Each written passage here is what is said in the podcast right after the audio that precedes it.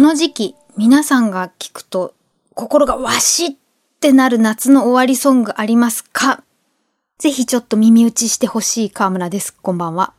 前回のお話の最後に、あの、家にいながらお店気分を味わえるドレッシングっていいよねっていうお話をちょっとしまして、一つすごく気になってたのが、突如出現した自動販売機で、一度買おう買おうって思ってるんですけど、買い逃してたら、自販機自体が撤去されちゃって猛烈に後悔してたのが、赤系のパッケージ、イルキャンティのドレッシング。皆さんご存知ですかね？あの、イタリアンレストラン、イタリア式食堂キャンティでサラダを注文したら提供されると言われる大人気のドレッシングってことで、あの、グータンヌーボ2とかで西野七瀬さんがお気に入りみたいに紹介されてたこともあるやつ。これ今 X って言うんですか？ツイッターのあのイルキャンティ公式アカウントで2020年に自販機ついに稼働っていうつぶやきを見たんで、その頃からいろんなとこに置いてあるのかなっていう気がしていて、で、あの、なくなっちゃったもんだから、どこで買えるかしらって調べてたら、どこで買える解決クラブっていうサイトを見つけまして、東京に22店舗あるよね、みたいなお話があった。見ていくと、あの、笹塚にキャンティ本店ってあって、このエリア一帯に、えー、キャンティノーノ、キャンティクワトロ、シェルクラブ、イルキャンティカフェで、いろんな形態のお店があって、その他に、イルキャンティの食材やカッパキャンティがあるっていうのを見っけたんですね。食材屋？だがしかし、私は、キャンティの自販機でブって押してドレッシングゴトンっていうのをやりたい。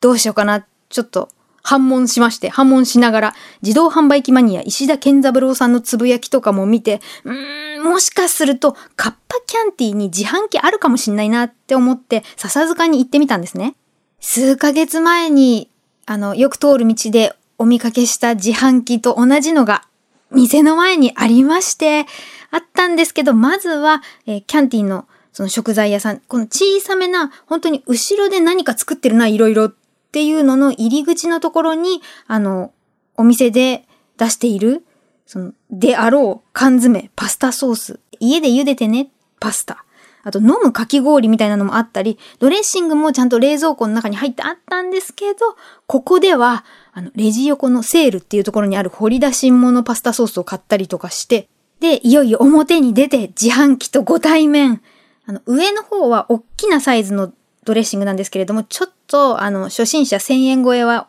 痛いので、小さい方で、で、まあ、ずらーっと同じドレッシングなんですけれども、当たりが出たら1本プレゼントって書いてあるんで、どのボタンにするかちょっと心して選んで、プッシュガコンまあ、当たんないと。まあ、こんな小さくて680円なのかなとか思いながら家に着いて、で、まあ、横に倒してたからか、その分離してるごめんなさい、油分がちょっと気になるかなって思ったら、あの、キャップの外すビニールのところに、フリフリ40秒って書いてあったんですね。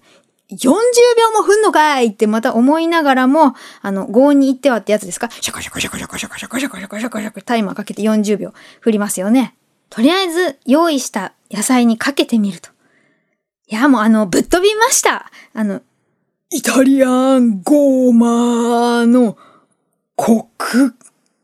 そのコクのコとクの間にちっちゃいつが力強く入るコクっていう味がします。あの、彫りが深いイタリア人の方のゴーマっ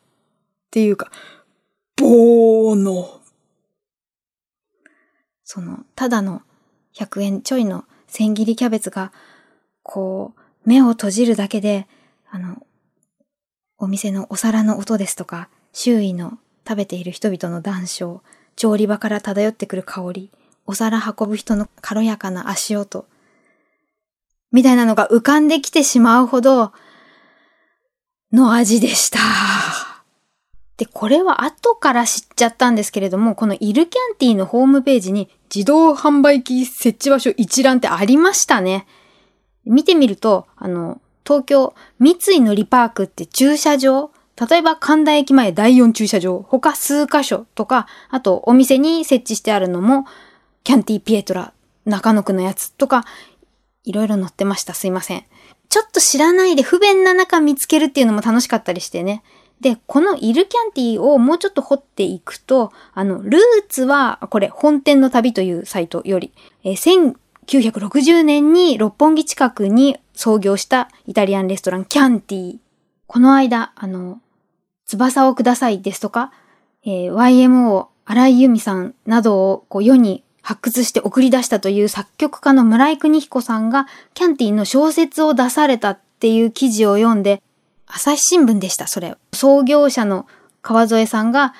若かった村井さんに、キャンティは子供の心を持つ大人と、大人の心を持つ子供たちのために作ったっていう、どんな素敵なお店だったのかっていう匂いがするっていう感じのキャンティですね。そこのえそこで修行した料理人さんが独立して1972年にのれん分けしたのが笹塚のイタリア式食堂キャンティ。